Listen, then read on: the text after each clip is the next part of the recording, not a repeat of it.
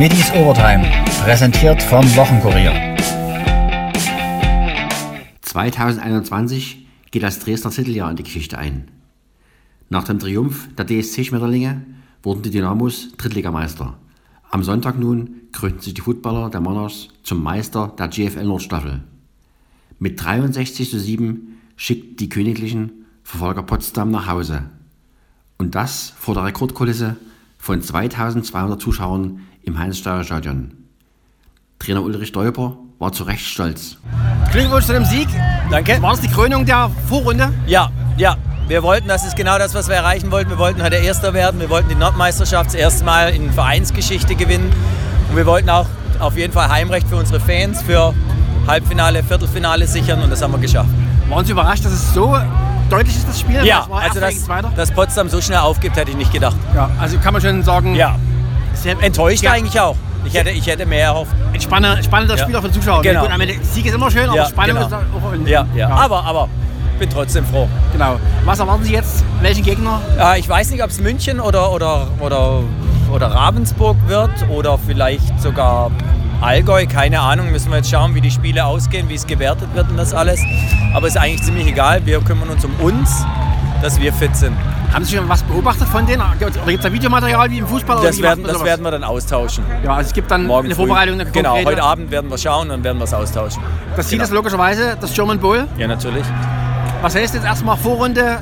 Na, erstmal erstmal ja. müssen wir Viertelfinale gewinnen Genau. und um mehr kümmern wir uns jetzt nicht. Was sagen Sie den neuen Leuten, die gekommen sind in den letzten Wochen? War das eine richtige Verstärkung? War das Ja, klar, auf jeden Fall. Das ist genau das, was wir wollten, was wir brauchten. Das hat man heute wieder gesehen. Und deshalb haben wir sie auch geholt. Aber der, der harte Kern ist schon immer da und das ist eben auch das Gute. Möchten Sie irgendjemanden hervorheben aus Ihrer Mannschaft?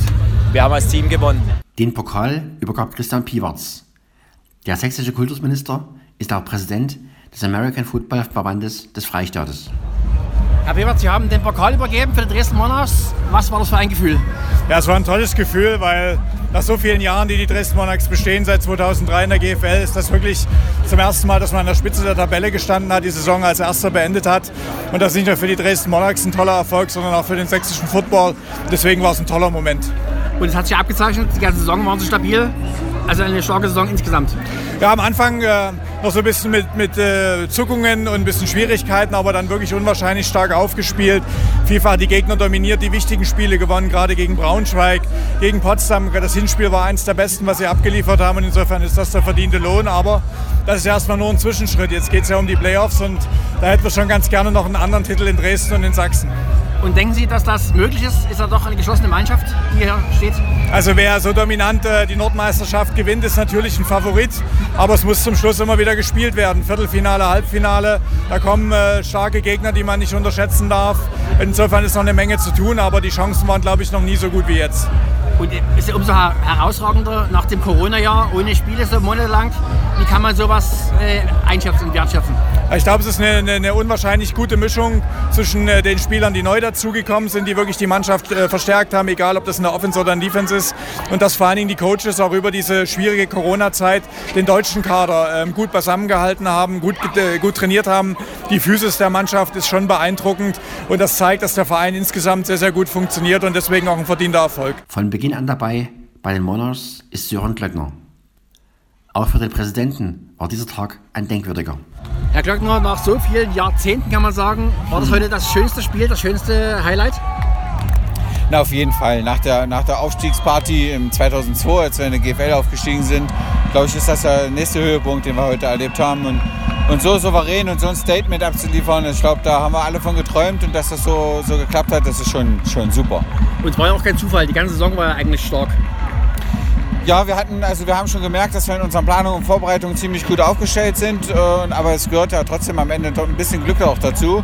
Und das hat alles, alles wunderbar aufgegangen und die, ich glaube, es die Mannschaft, die wir zusammen haben, die Stimmung, die Atmosphäre, die Coaches, das passt dieses Jahr alles. Also ich denke, äh, gibt es also keine Ausrede mehr, da nach vorne zu, anzugreifen. Jetzt ist das große Ziel das German Bowl. Ja. Was erwarten Sie erstmal jetzt im nächsten, in, in der, im Viertelfinale?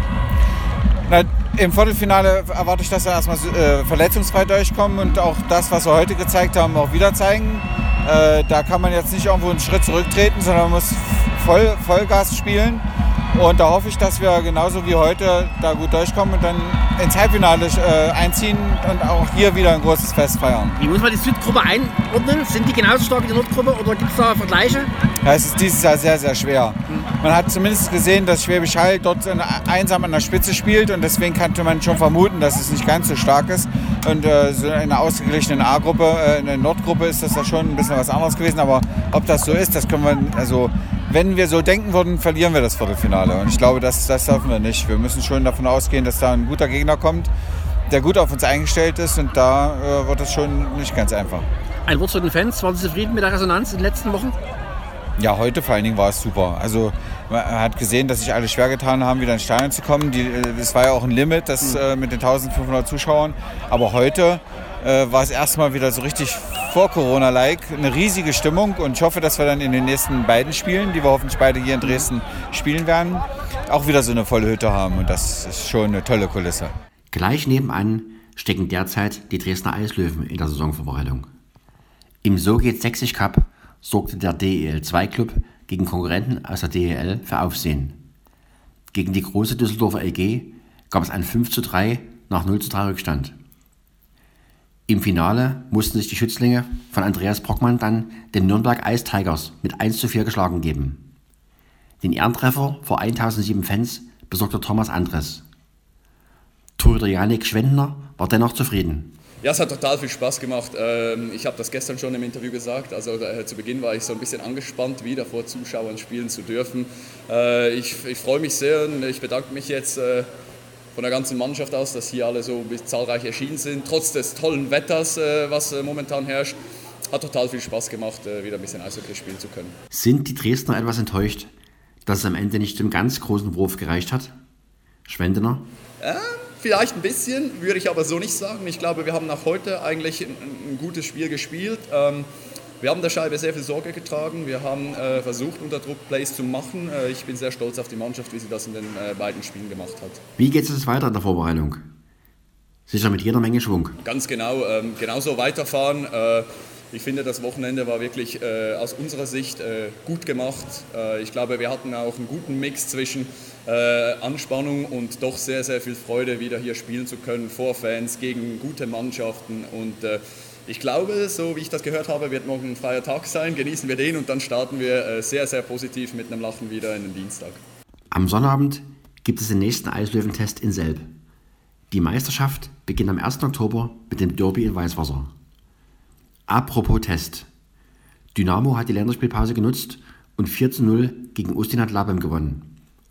Vor 503 Zuschauern in Pirna, 999 waren erlaubt, trafen Michael Akoto Panaflachodimos und Pascal Sohm doppelt. Weiter geht's in der zweiten Liga am Sonntag in Heidenheim. Dann mit einem frisch gebackenen neuen Nationalspieler. Rensford Königsdörfer debütierte beim 6-0 in der EM-Qualifikation in San Marino in der deutschen U21. Kein Nachwuchsmann mehr ist Alexander Pitsch.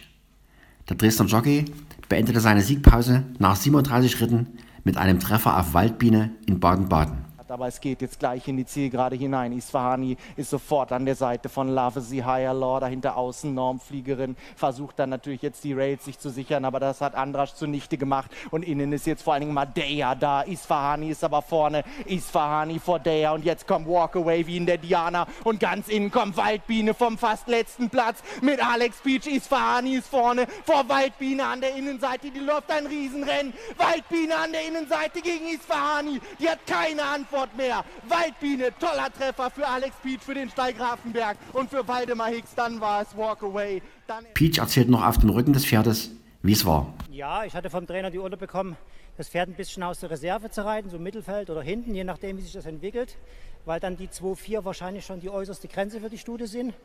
Das Rennen war schnell genug für uns. Und dann ging alles auf und ab die Post.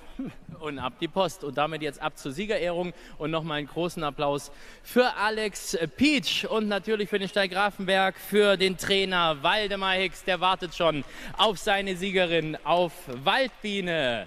Den nächsten Galoprenntag in Dresden gibt es am 25. September. Nicht mehr so lange warten müssen die Handballfans. Am Freitag startet die zweite Bundesliga mit dem Auftaktspiel des HCL Florenz gegen Emstetten. Anwurf in der Ballsportarena ist 19.30 Uhr.